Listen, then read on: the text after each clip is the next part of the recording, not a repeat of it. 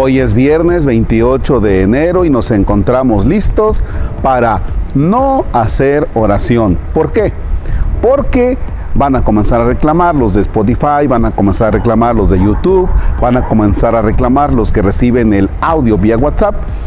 Pero hoy quiero mostrarles esta plancha de cemento donde va a estar el piso del nuevo templo de San Isidro Labrador en el Encinar.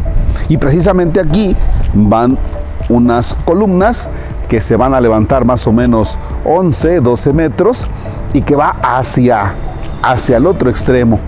Y entonces nos encontramos ahora recaudando el dinero para poder pagar estas estructuras. Así es que a todos ustedes que reciben la oración y que constantemente están en la oración, hoy les quiero decir que se mochen porque lo necesitamos. Y hay una manera.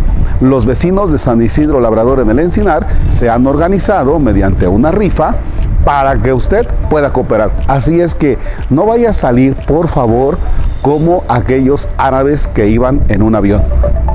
Resulta que en un vuelo iban 280 pasajeros, entre ellos Tanios y Salim, que acababan de hacer un jugoso negocio y entonces se fueron a contar el dinero al baño, al baño del avión. Allá se fueron a contar el dinero. Bueno, pues hubo un accidente y entonces la Cruz Roja sacó su reporte y llegaron precisamente a el aeropuerto a decir, bueno, pues a todos los familiares, aquí están los, los 278 pasajeros que iban en el vuelo. Y entonces dijeron, no, no eran 278, son 280. Y aquí falta Salim y falta eh, Danius. Entonces, ahí van otra vez los de la Cruz Roja, ¿no? Y bueno, buscaron en todos los lugares y les dijeron, oigan, y ya buscaron en el baño ese lugar donde no han buscado ustedes. Y efectivamente que llega la Cruz Roja y vieron que estaba ahí el baño, que no lo habían inspeccionado. Y entonces tocaron en el baño y pa. Y estaba Tanios y Salim contando el dinero. Entonces dijo Tanios, ¿quién es? Y dicen, la Cruz Roja. Y contesta Salim, ya dimos. No sé que ustedes vayan a salir también así cuando yo les estoy hablando de cooperar, de mocharse para la construcción del templo de San Isidro Labrador en el Encinar, no vayan a salir con que ya dimos.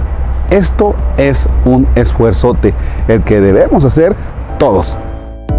Dentro de la construcción también hemos ido contemplando el ir sembrando ya algunos arbolitos, como por ejemplo este olivo, hay otros dos, cuatro olivos que van a futuro a dar una bonita sombra. Y desde luego también eh, árboles de Guayacán que son amarillo, que son rojo y que también son en color morado.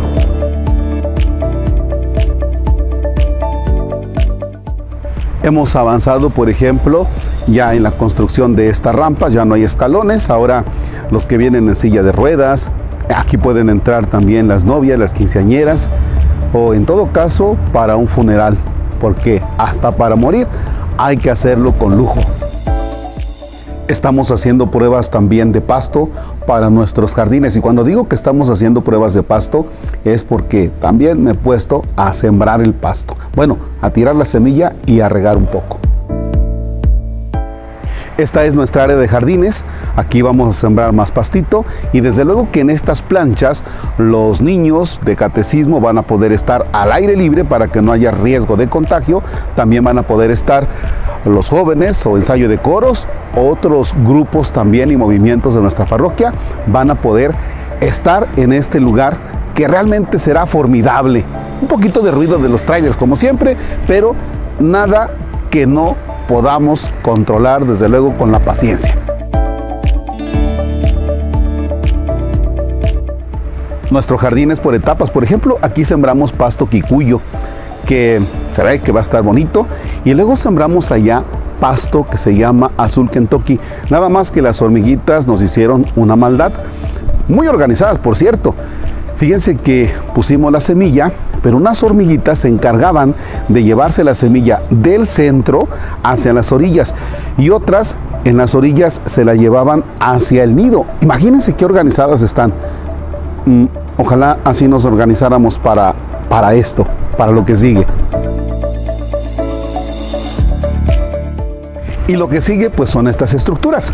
Así es que entonces comuníquese con nosotros para que vea la forma en la que usted nos puede ayudar.